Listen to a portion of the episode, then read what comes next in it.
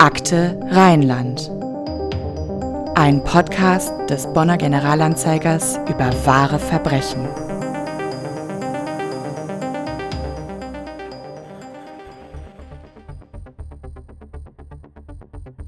Was erst viel später im NSU-Untersuchungsausschuss offiziell eingefordert wurde, ein professionelles Fehlermanagement, war in Düsseldorf schon seit Anbeginn Bestandteil des Konzepts. Und seit 2004 steigt das LKA-Team deutlich früher in die Ermittlungen ein, auch wenn noch nicht alle relevanten Daten erhoben sind. Und nach Möglichkeit nicht erst, wenn man in den 16 Kriminalhauptstellen des Landes keinen Rat mehr weiß und mit seinem Latein am Ende angekommen ist. Müller weiß, die wichtigsten Entscheidungen, die richtigen wie die falschen, müssen Ermittler unmittelbar nach der Tat treffen. Unsere Aufgabe als Berater der Ermittler ist es, Ermittlungskonzepte zu entwickeln und Ermittlungsansätze zu priorisieren, damit nicht in die erkennbar falsche Richtung marschiert wird. Das geschieht aber immer in enger Zusammenarbeit mit den Kollegen vor Ort. Herzlich willkommen zu Akte Rheinland. In diesem Podcast sprechen wir über echte Kriminalfälle aus Bonn und der Region. Und unsere heutige Folge ist ein bisschen anders, ein bisschen was Besonderes. Denn diesmal geht es nicht um einen konkreten Kriminalfall wie sonst, sondern darum, wie Kriminalfälle gelöst werden können und darum, wie man Tätern auf die Spur kommt. Unser heutiger Gast hat genau das zu seinem Beruf und vielleicht sogar zu seiner Berufung gemacht. Er ist Leiter der Einheit Operative Fallanalyse im Landeskriminalamt Düsseldorf und wir freuen uns sehr, dass er heute da ist. Herzlich willkommen, Andreas Müller. Ja, ich freue mich auch. Ich stelle noch unseren zweiten Gast vor, der auch schon mal bei uns war und der heute nicht nur erzählen, sondern vor allem selbst ganz viel fragen will. Das ist der Wolfgang Käs, Chefreporter hier beim GA. Und ähm, Wolfgang, du hast dich schon eingehend mit dem Thema Profiling, mit operativer Fallanalyse befasst. Du hast über den Andreas Müller schon mal ein großes Porträt geschrieben und du wirst mir dann hoffentlich helfen, möglichst viel aus ihm heute herauszubekommen. Herzlich willkommen auch an dich. Das mache ich, danke. Ich selbst heiße Anna-Maria Bekes, bin Redakteurin der Online-Redaktion und stelle nun unseren Gast Andreas Müller zunächst mal kurz vor.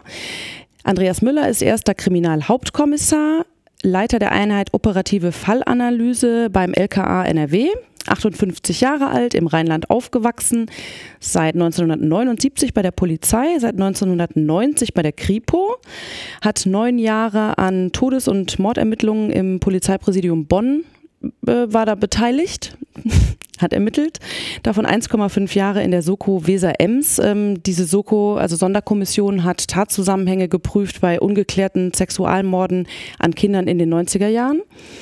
Und meine erste Frage an Sie, Herr Müller, wäre, was hat Sie eigentlich bewogen, Polizist zu werden? War das schon als Kind Ihr Traumberuf und ist das vor allem immer noch? Also zunächst mal gut recherchiert. Äh, nein, jetzt also als Kind, äh, glaube ich, war ich total orientierungslos und äh, außer Spaß, Fußball und sonstigen Kram nicht wirklich was im Kopf. Äh, so als Jugendlicher, da hat sich das so ein Stück weit verfestigt. Also äh, was ich nie wirklich äh, leiden konnte, war, wenn sich ähm, jene an Schwächere äh, begeben haben, äh, wenn die äh, geschlagen haben, rummarodiert sind. Und äh, nee, das war etwas, was ich ein Stück weit nicht gut fand. Also Schläger, Vergewaltiger, irgendwie kam das, äh, kam das bei mir auf, dagegen was tun zu wollen. Und dann, ja, habe ich mich bei der Polizei beworben überraschenderweise äh, hat man mich dann auch sofort genommen. Ähm, ja, und das hat mich ja eigentlich auch mein ganzes Leben weiter verfolgt, in Anführungsstrichen. Ähm, Körperverletzungsdelikte, wenn man die liest, äh, mit dem beschuhten Fuß gegen den Kopf, das ist keine gefährliche Körperverletzung, dann nimmt man den todbilligenden Kauf, das muss viel härter bestraft werden und die mhm. Polizei muss da auch mehr investieren. Ja, und ich bin in den Bereich Tötungsdelikte reingerutscht. Man kann sein Leben nur einmal verlieren und Frauen, wenn sie vergewaltigt werden, überfallartig, verlieren eine ganze Menge an Sicherheit, an Vertrauen. Und äh, ja, das hat mich immer ein Stück weit motiviert.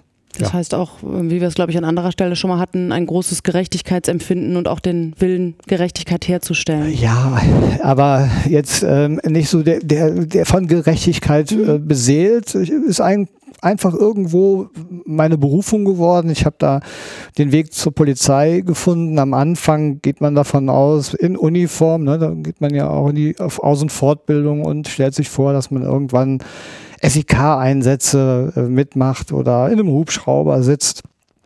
Mein Weg ging irgendwann von der Schutzpolizei weg. War klar, die werden auch gebraucht, die Beamten in Uniform, aber ich wollte nicht nur, dass ich die sozusagen einsperre, sondern ich wollte sie sozusagen aus dem Polizeigewahrsam rausholen, gerichtsverwertbar, ähm, dann vor die Justiz bringen, damit sie ordentlich dafür bestraft werden. Das ist für mich nochmal eine andere Qualität. Ähm, und das hat mich dann irgendwie auch in Richtung Kriminalpolizei geführt. Dass es dann in Richtung Todesermittlungen gekommen ist, das war ein völlig, war ein reiner Zufall. Mhm. Mhm, da sind wir schon beim Thema. Ähm, 1992 war das. Da ähm, hat der Hollywood-Film Das Schweigen der Lämmer äh, insgesamt fünf Oscars gewonnen und äh, seither wissen ja auch wir in Deutschland, was ein Profiler ist, nämlich ähm, eine junge FBI-Agentin, ganz frisch von der Polizeischule, die einen inhaftierten Serienmörder in einem dunklen Verlies interviewt, tagelang, um mit diesem neuen Wissen dann einen anderen, noch aktiven psychopathischen Serienmörder zu ermitteln und am Ende auch noch Mutterseelen alleine festzunehmen. Herr Müller, haben wir uns denn so in etwa Ihren Job vorzustellen?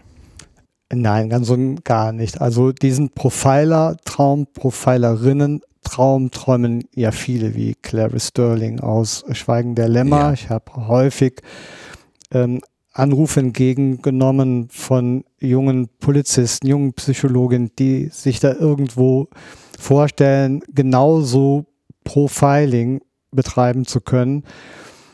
Nein, also die Realität sieht ja völlig anders aus. Das wäre ja auch fatal.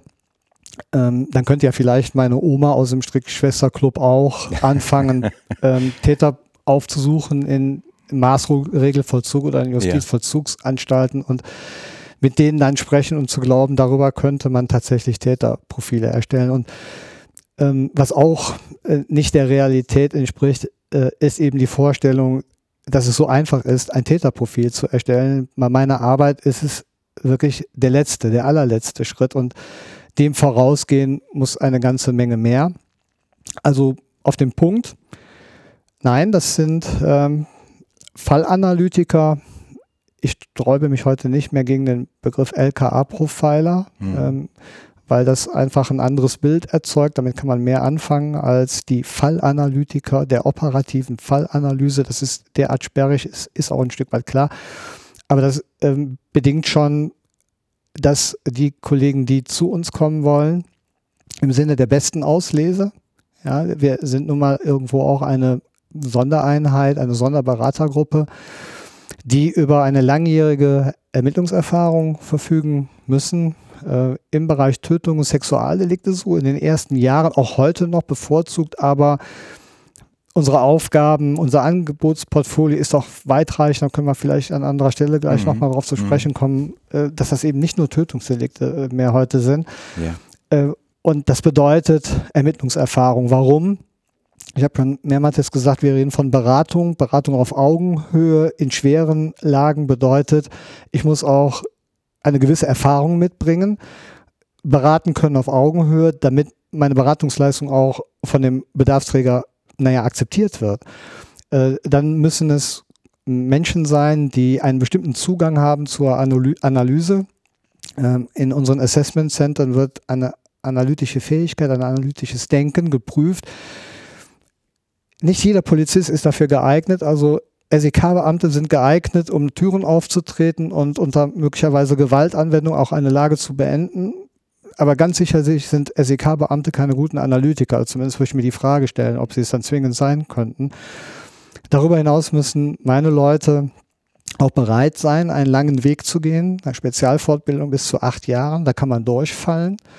Äh, und wenn man das, ich sag mal, im ho hohen Alter von 40 äh, möglicherweise dann noch auf sich nimmt, bis Anfang 50 und dann am Ende auch noch einen Coach zu haben, der sagt, wie er es dann in einer Beratung doch besser tun sollte. Also auch das ist nicht jedem gegeben und darüber hinaus eben eine enorme soziale Kompetenz im Sinne von teamfähig, teamfähig sagt man ja immer in jedem Beruf, aber das ist, das ist ähm, nochmal wirklich etwas anderes, wenn man sich über einen sehr langen Zeitraum in einem Team auch mit anderen Experten zurücknehmen muss an der Hypothese, die man eigentlich überhaupt nicht gut findet, mitarbeiten muss. Äh, dann muss ich einen, ich fasse das mal als Berater gehen, haben zusammen Und ähm, ja, dafür sind eben auch nicht alle geeignet. Und Clary Sterling ähm, könnte dann irgendwann einmal Fallanalytikerin werden, wenn sie diesen Weg äh, bestritten hätte, aber ganz sicherlich nicht direkt von der Schule. Jetzt fällt ja den meisten bei dem Stichwort Profiling, den meisten deutschen Krimikonsumenten automatisch zwangsläufig das FBI äh, ein. Welche Bedeutung für die Pionierarbeit hatten die denn in der FBI Academy in Quantico?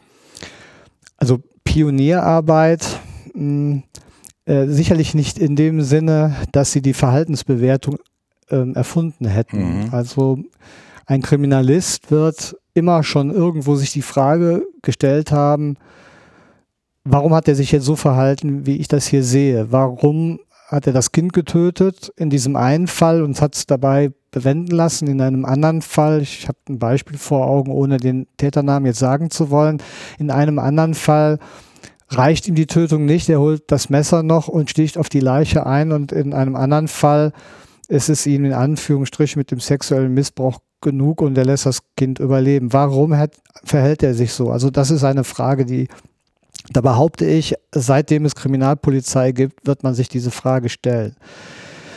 Das FBI hat äh, in dem Sinne schon etwas vorzuweisen, ähm, weil in den 80er Jahren insbesondere äh, eine Reihe von ungeklärten Serien von, von Sexualdelikten, Sexualmorden äh, aufgekommen sind, die ungeklärt geblieben sind und wo man sich die Frage eben gestellt hat, warum hat derjenige sich so verhalten, wie er sich verhalten hat. Und äh, da gab es einige Protagonisten damals, die ähm, sicherlich eine gute Idee hatten, einmal mit forensischen Psychologen, Psychiatern, äh, Täter aufzusuchen, um darüber ich fasse das mal zusammen oder kurz das ab, Tätertypologien zu entwickeln, zum Beispiel Typologien von Vergewaltigern, in der Hoffnung, wenn ich diese Typologien habe, habe ich dann einen ungeklärten Fall, brauche sozusagen nur die Schublade aufzumachen mhm. und habe dann das Täterprofil. Verstehe. Also Gespräche mit bereits verurteilten und inhaftierten Tätern. Genau, um darüber Tätertypologien mhm. zu entwickeln. Die Realität ist heute die, ähm, dass das nicht funktioniert, weil die Tätertypologie die Schublade aufmachen, äh, funktioniert nicht, weil der Einzelfall muss bewertet werden. Und das zu der Frage nochmal zurückzukommen, ähm, FBI Academy in Quantico hat aber zumindest ähm, einen Verdienst dahingehend, dass die Verhaltensbewertung wieder auf den Tisch gekommen ist, sozusagen wieder in den Werkzeugkasten der Kriminalisten hier bei uns in Deutschland, weil man 1991 das sogenannte Fellowship-Programm aufgelegt hat. Das war ein Programm mit dem Angebot an alle Nationen, wenn ihr wollt, dann schickt ihr Polizisten, von denen ihr glaubt, dass die äh, geeignet sind zu uns in äh, die Fortbildung. Wir bilden die zu Profilern aus. Äh, viele haben auch zugegriffen. Die Niederlande, die uns ja immer ein bisschen äh, die Nase voraus sind, äh, skandinavische Länder, Engländer. Das BKA war damals der Meinung, das brauchen wir nicht. Und deswegen, äh, also äh, falsch, völlig falsch diese Entscheidung. Deswegen äh, hat es dann auch noch acht Jahre gedauert, bis wir dann 1998, 99 tatsächlich operative Fallanalysen eingerichtet haben. Also von daher, FBI hat schon etwas geleistet, aber Pionierarbeit, so weit möchte ich nicht gehen.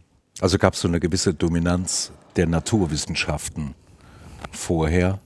Genau, also die ähm, Verhaltensbewertung war sicherlich Anfang der 20er, 30er, 40er Jahre noch dominant und mit dem Auftreten und den Erfolgen der DNA, völlig zu Recht ja auch, ne, ähm, ist das so ein bisschen ins Hintertreffen geraten und aus dem Bewusstsein herausgekommen, sodass äh, tatsächlich ja. ähm, die Naturwissenschaften vorne ja. waren.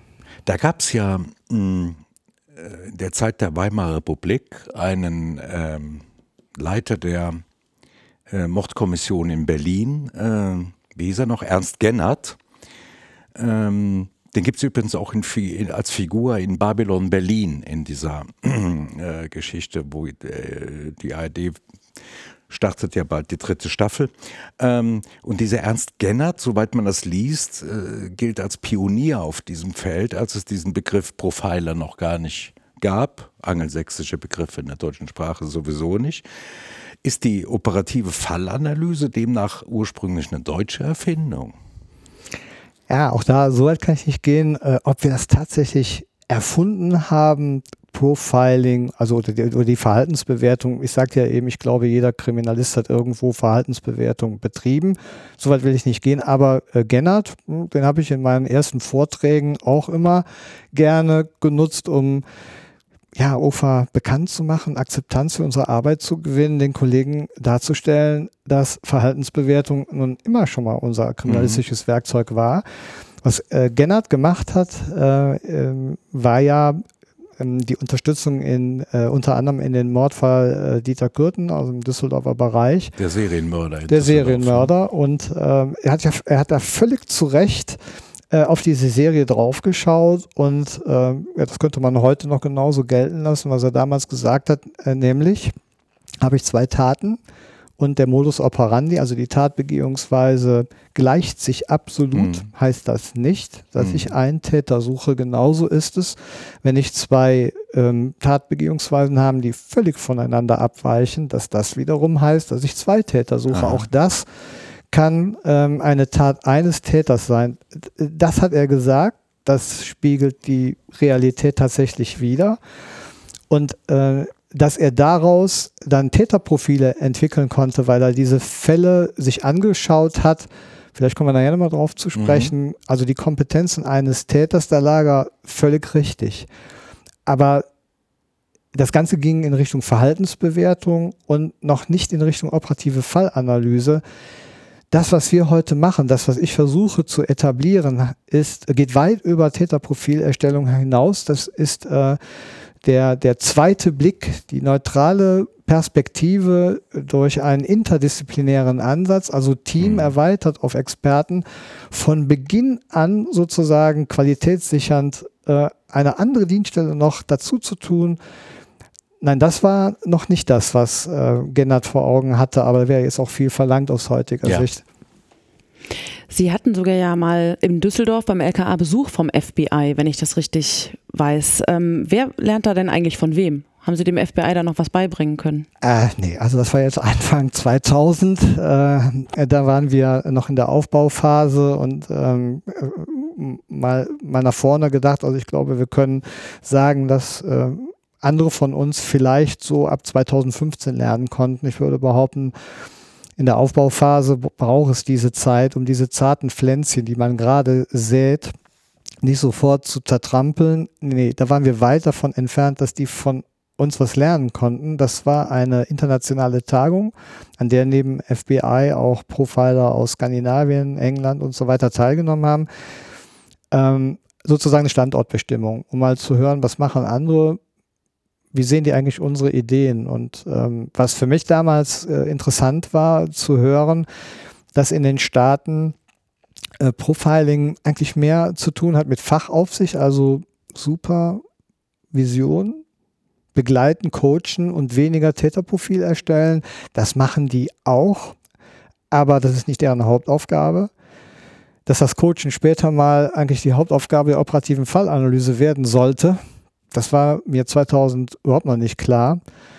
Ähm, und ähm, die für mich erstaunlich wenig Profiler haben für die vielen Taten in den USA, was dazu äh, sie zwingt, sich in den Flieger zu setzen als einzelne Person. Und dann haben wir wieder den Einzelkämpfer, der dann irgendwo hinfliegt, die uns aufgrund dessen ermuntert haben und gesagt haben, also wenn ihr das schafft, einen äh, Teamansatz zu wählen, äh, mit Synergieeffekten, äh, dann, dann, dann macht das, dann seid ihr besser unterwegs und dann beneiden wir euch auch um, um diesen Weg, weil der mit Sicherheit erfolgversprechender ist als das, was wir, wir hier tun.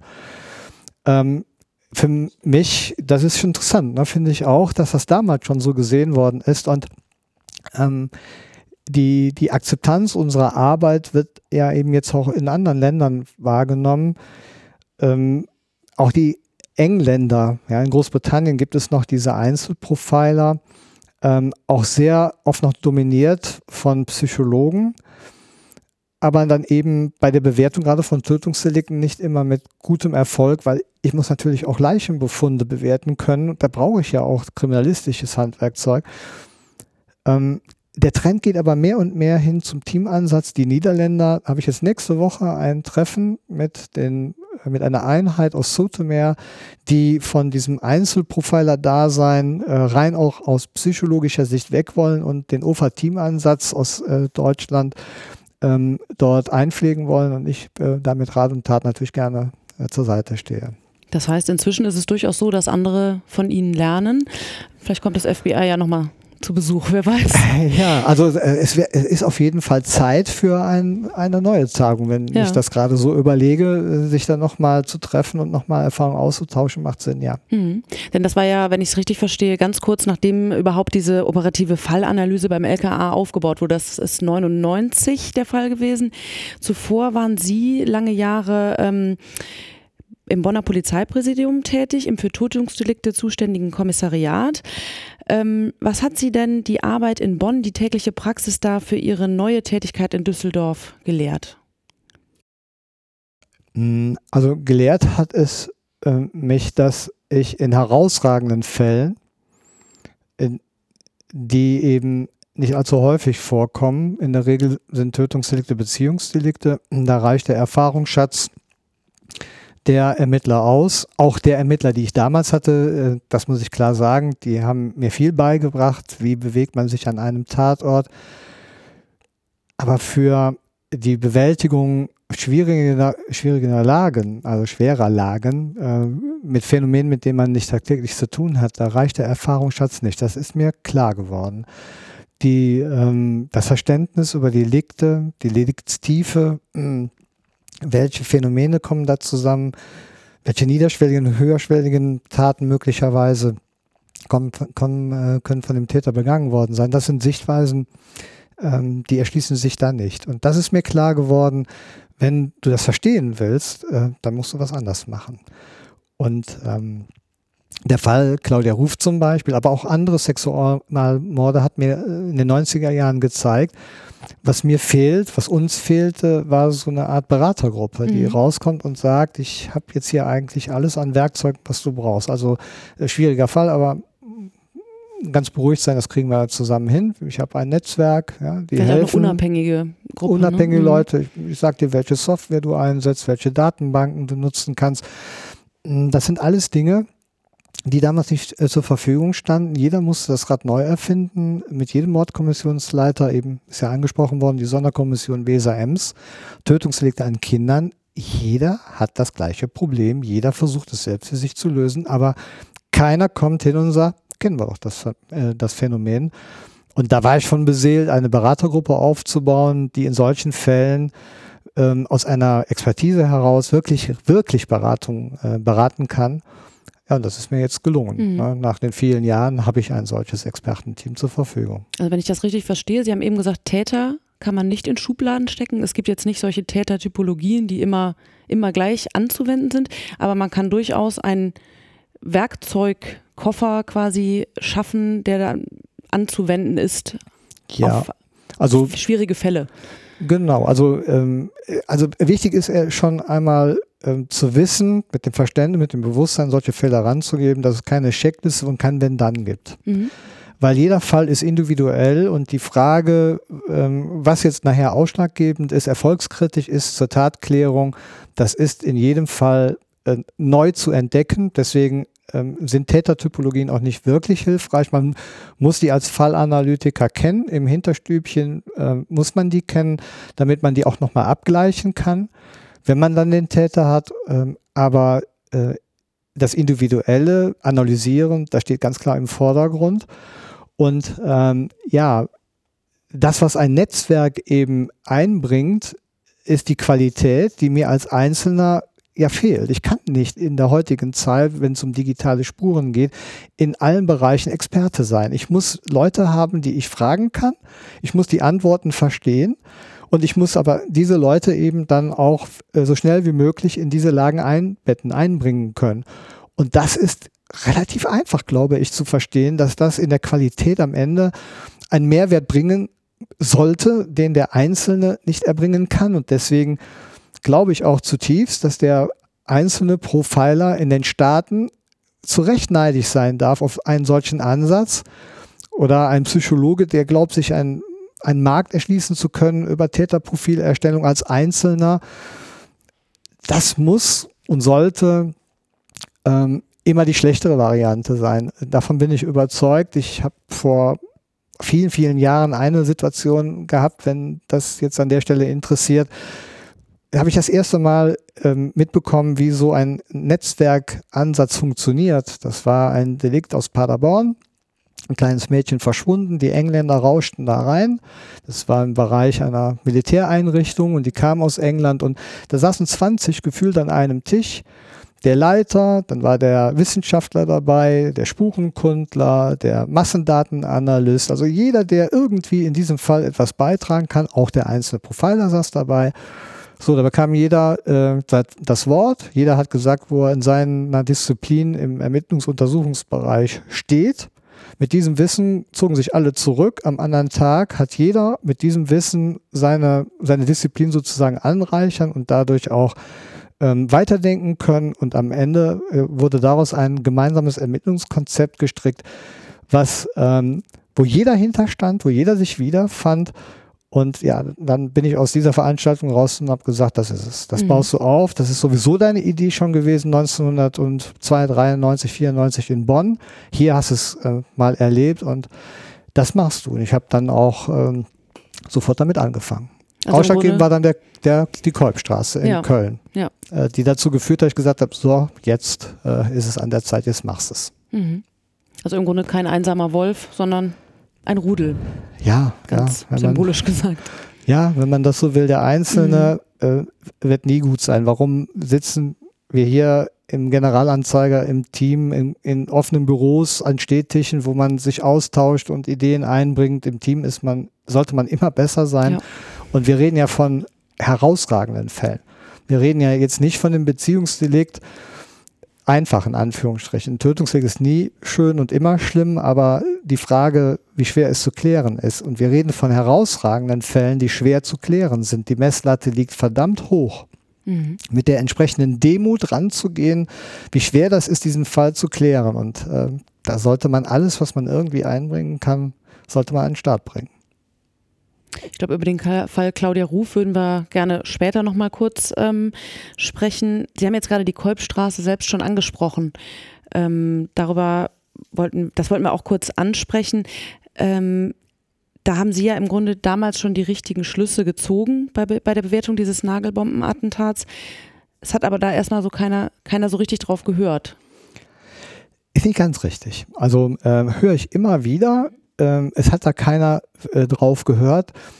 Ähm, richtig ist wahrscheinlich, dass auf höchster Entscheidungsebene irgendwo im Bundesgebiet äh, man dann sich die Frage gestellt hat, Ufer, was ist denn das? Ne?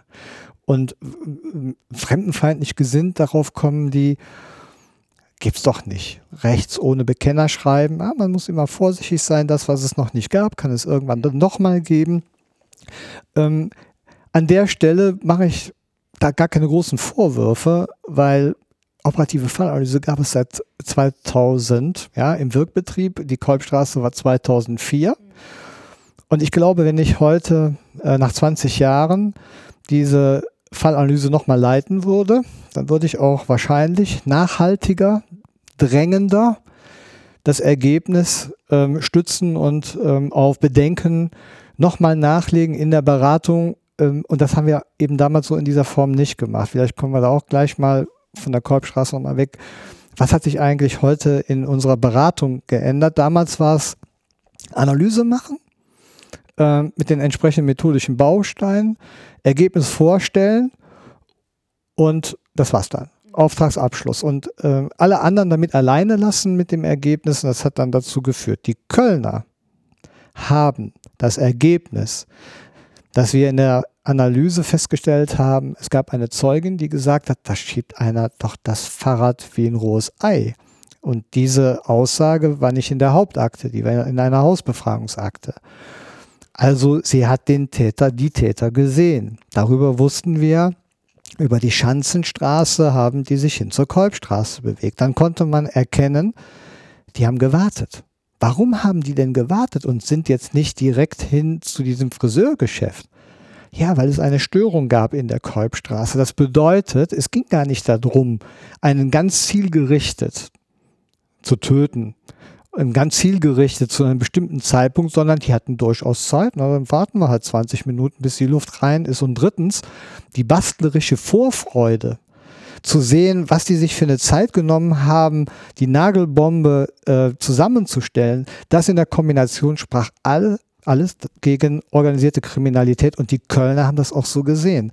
Und als wir in Nürnberg den, das Tötungsdelikt an dem türkischen Imbusbesitzer hatten und äh, bekannt wurde, dass da zwei mit äh, Mountainbikes unterwegs waren und diese Mountainbikes in einen, ein Wohnmobil geschoben haben, da gingen mir die Nackenhaare hoch und dann waren die Kölner sofort in Nürnberg und haben die Ermittlungen aufgenommen. Also ähm, muss man ein bisschen differenzieren, äh, dass das keiner gehört hat. Und für mich war damals der Auftraggeber, das waren die Kölner und die haben das sehr wohl verfolgt. Und nochmal 2004, die OFA war vier Jahre im Wirkbetrieb. Der Fall wäre sicherlich geeignet gewesen, das zarte Pflänzchen, aber sowas von sofort zu zertrampeln, was wir gerade haben aufzüchten wollen, da war noch nicht äh, so die Macht, die Überzeugung in dem Tun, wie ich es heute äh, sicherlich vortragen würde. Ich würde heute mehr darauf pochen, gehört zu finden. Ja. Also um das kurz nur ähm, deutlich zu machen, Sie haben damals ähm, als OFA, als operative Fallanalyse gesagt, das hat einen fremdenfeindlichen Hintergrund und ja. keinen ähm, ähm, aus der organisierten okay. Kriminalität, äh, wie, wie es angenommen wurde. Und ähm, das hat sich ja dann letztlich als wahr herausgestellt durch die Überführung des NSU. Und es war Genau, das war äh, richtungsweisend ins, ähm, in mehrere Richtungen. Also zum einen war es so, wir, wir konnten überzeugen, dass nur weil es ein Phänomen noch nicht gab, also ohne Bekennerschreiben, das nicht heißt, dass es das nicht gibt, im Ausschlussverfahren organisierte Kriminalität rauszutun. Das war etwas, wo man feststellen konnte, hier waren welche, die wollten den Türken, ja, den türkischen Mitwohnern in der Kolbstraße einmal zeigen, hier im imaginären Istanbul, da lebt ihr nicht so ruhig, wie ihr euch das vorstellt. Ich bringe euch mal richtig Unruhe hier rein. Davon war diese Tat beseelt. Sie war richtungsweisend, weil, da kann ich jetzt anknüpfen, ich sagte ja, ähm, das Netz, ein Netzwerk aufzubauen, war 96 schon eine Idee und mit dem Fall in Paderborn sollte es jetzt endlich in die Umsetzung gehen. Und die Nagelbomben-Geschichte war da ein Fall, den ich geleitet habe, wo ich ähm, alle Experten, die nur irgendwie in dem Bereich etwas sagen konnten, hinzugezogen habe. Am Tisch saßen die Staatsschutzdelikte rechts, links, organisierte Kriminalität, ähm, dann Experten aus dem Bereich Sprengstoffwesen, wenn es um die bastlerische Vorfreude geht. Und alle zusammen waren sich in dieser Netzwerkarbeit mit einem forensischen Psychiater einig, dass das hier keine organisierte Kriminalität ist. Ähm, Punkt 1 und Punkt 2. Die Kolbstraße war für mich dann anschließend und für meine Dienststelle auch Signal, eben von dem bis dahin warm, trockenen und gemütlichen Polizeiprofiling, Fallanalyse abzurücken, nämlich erst dann tätig zu werden, wenn man alles hat und dann nur ein Ergebnis vorzustellen. Was machen wir? Wir übernehmen die Analysearbeit derjenigen, die uns beauftragen. Das war so die Sichtweise der ersten Jahre. Man übernimmt die Analysearbeit im Team, dann stellt man das Ergebnis vor und ist weg und lässt sie damit alleine. Kolbstraße war für mich klar, das muss jetzt anders laufen. Früher rein. Früher rein heißt eine ganz andere Beratungskompetenz. Alle bewährten und neuen Ermittlungsuntersuchungsmethoden müssen deine Leute drauf haben und begleitende Beratung. Das ist das Stichwort. Von dem Moment an begleitende Beratung, weil man sich in Fällen bewegt, wo man eben auch mal falsche Entscheidungen treffen kann. Falsch im Sinne von nach bestem Wissen und Gewissen sollte es sein. Und dann aber ein Korrektiv zu haben und zu sagen, die Richtung hat noch nie was gebracht oder diese Ermittlungsrichtung ist noch nicht intensiv genug oder drittens, ganz wichtig, bestätigen. Also einfach bestätigen, ihr seid auf der richtigen Spur. Wir ja. sehen hier überhaupt keine andere Variante.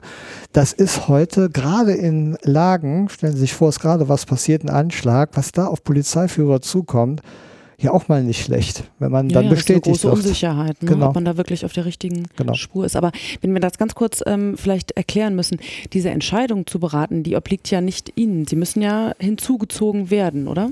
Ähm, jein. Also mhm. äh, ganz zu Beginn war das tatsächlich so, dass wir ausschließlich auf Ersuchen äh, tätig geworden sind. Hat am Anfang auch Sinn gemacht, weil äh, das war ja auch ein Testen. Ja, ein Testen von erfahrenen Mordermittlern äh, bringen die einen Mehrwert. Und ähm, es wäre bestimmt auch in der Anfangszeit überhaupt nicht gut gewesen, äh, sich da reinzusprechen und am Ende möglicherweise äh, keinen großen Mehrwert erzielt zu haben, weil wir noch nicht so weit sind oder waren zum damaligen Zeitpunkt. Heute sieht das anders aus. Heute sieht das so aus, dass in bestimmten Deliktsbereichen, bei bestimmten Fällen, ich muss jetzt sagen, anrufen sollten. Dass wir das nicht immer können, steht auf einem anderen Blatt. Anrufen sollten, das sind Neonatizide. Neonatizide sind Tötungen von Säuglingen unter der Geburt. Da haben wir Forschungen mit äh, initiiert. Da wissen wir, wo die Problemfelder liegen. Sexualmorde, Kindermorde, die aber weniger geworden sind. Dann äh, Vermisstenfälle, herausragende Vermisstenfälle, Verdachtslage, Tötungsdelikte, ein ganz schweres Feld innerhalb der Polizei. Da müssen wir eigentlich mit unserem Netzwerk sofort rein. Und ähm, ja, machen wir uns auch nichts vor. Bei der Kolbstraße bin ich auch nicht gefragt worden, ob ich das möchte. Ja, da bin ich mit mächtig Fracksause nach Köln gefahren, weil ich wusste, jetzt kannst du es wirklich versiegen. Ja, jetzt kannst du wirklich das Pflänzchen zertrampeln, wenn die Arbeit nicht in Ordnung ist. Ähm, also bei Anschlägen machen wir uns da auch nichts vor. Wir als Fallanalytiker sind wir auch drin. Dann leistet man sich Polizeiprofiling, da will man auch von denen äh, eine Beratung haben.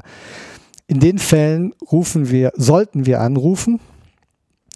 Äh, und in diesen Fällen möchte ich auch ähm, diesen zweiten Blick, die neutrale Perspektive eines interdisziplinären Beratungsteams etablieren.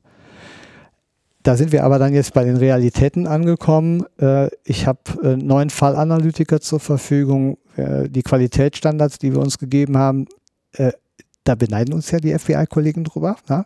Der Vierer-Team-Ansatz, der ist auch absolut notwendig. Einer, der moderiert und drei, die mitmachen.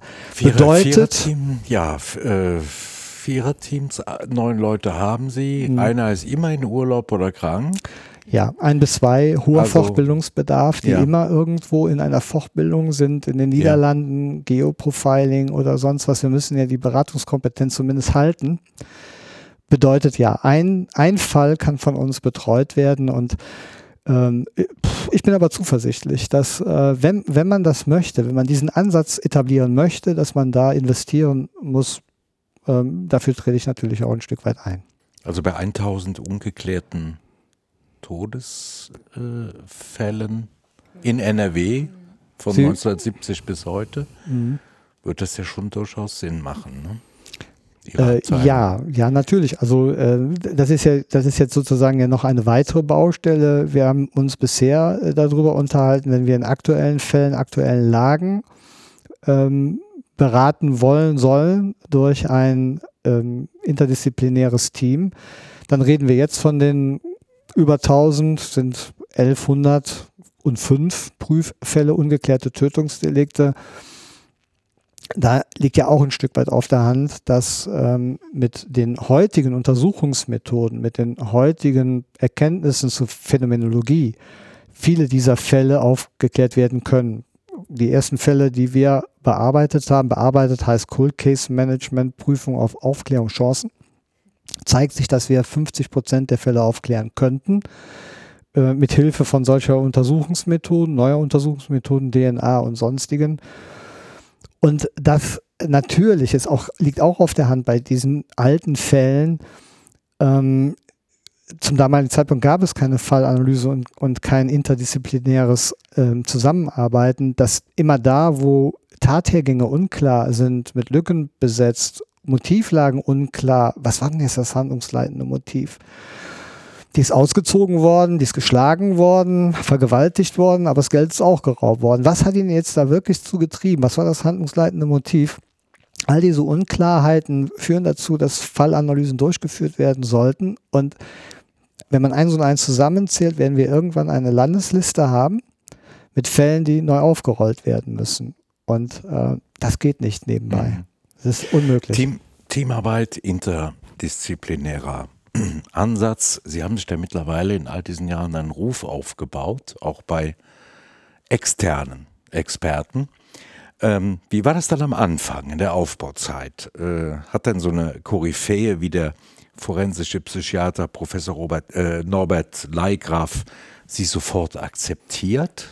Bei weitem nicht. Er hat ja auch Schweigen der Lämmer geguckt. und äh, das hat ja, das hat ja wirklich ähm, dazu geführt, dass alle möglichen Leute, ähm, derjenige, der Einzelhandelskaufmann war, dieses Buch gelesen hat und einen Film gelesen hat, auf einmal Profiling für sich entdeckt hat. Das war ja nicht geschützt. Und äh, ich kann mich noch an Serien erinnern, an Fernsehbeiträge erinnern, wo Leute mit einem Sack durch den Wald gelaufen sind, wurden von einer Produktionsfirma begleitet, im weiß gar nicht in welchem Sender, tut auch nichts zur Sache, wie sie dann mit der Leiche und äh, mit den Schuhen des Täters ähm, unterwegs sind und sich in, in die Seele des Mörders hineinversetzen können. Also ganz fürchterlich, ganz schlimm. Und übrigens, wenn, ähm, wenn das der Weg gewesen wäre, nachdem ich äh, 1999 das Fax bekommen habe, es werden drei gesucht zum Aufbau der operativen Fallanalyse, wäre ich in Windeseile auch in mein geliebtes KK11 Bonn wieder zurückgekommen um ganz normale Tötungswege zu machen, weil das auf gar keinen Fall. Äh, ja, das muss man sich jetzt mal vorstellen, so Leute wie Professor Leigraf, die wie war wirklich die erste mit Begegnung? Die erste Begegnung war so, dass der gedacht hat, äh, das konnte man ihn auf der Stirn ablesen, gesagt hat er nicht, ah ja, da sind sie jetzt, die Profiler vom Landeskriminalamt, auf die habe ich gerade noch gewartet. Äh, dieses Bild muss man ja haben, von denen, die durch die Wälder laufen. Und äh, er war freundlich, höflich, bestimmt. Bestimmt, er hat mich ins, äh, mit meinem damaligen Kollegen, mit dem ich da war, in die Bibliothek gesetzt und gesagt, da sind mal ein paar Bücher, können Sie mal ein bisschen was lesen. das war natürlich eine Abfuhr erster Klasse, aber ja. ich kann es total nachvollziehen weil der wollte einfach ähm, nichts äh, damit zu tun haben, beziehungsweise nicht solche Leute unterstützen, die ja in das Feld der forensischen Psychiatrie sich hineinbewagen, wo sie ja gar nicht reinhören, dummes Zeug erzählen über Schuldfähigkeit und sonstiges. Davon musste der sich distanzieren. Das hat dann zwei Jahre gedauert, hat er aus der Distanz mal geguckt, was treiben die da so. Ich habe auch nicht nachgelassen und habe gesagt, Herr Leigoff, ich versuche sie zu überzeugen.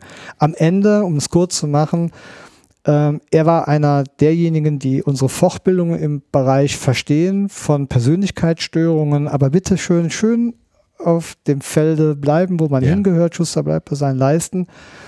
Aber auf der anderen Seite uns immer auf die Frage äh, begegnete, machen Sie das? Also Fallanalyse, Bewertung von Tatortbefunden, das, das können forensische Psychiater nicht. Wir haben den nachher den Probanden vor uns sitzen, aber das kriminalistische Beurteilen der Befunde, das ist ihr Job. Deswegen ist Profiling auch nicht der Job von Psychologen und Psychiatern, sondern von speziell fortgebildeten Polizisten machen sie weiter so.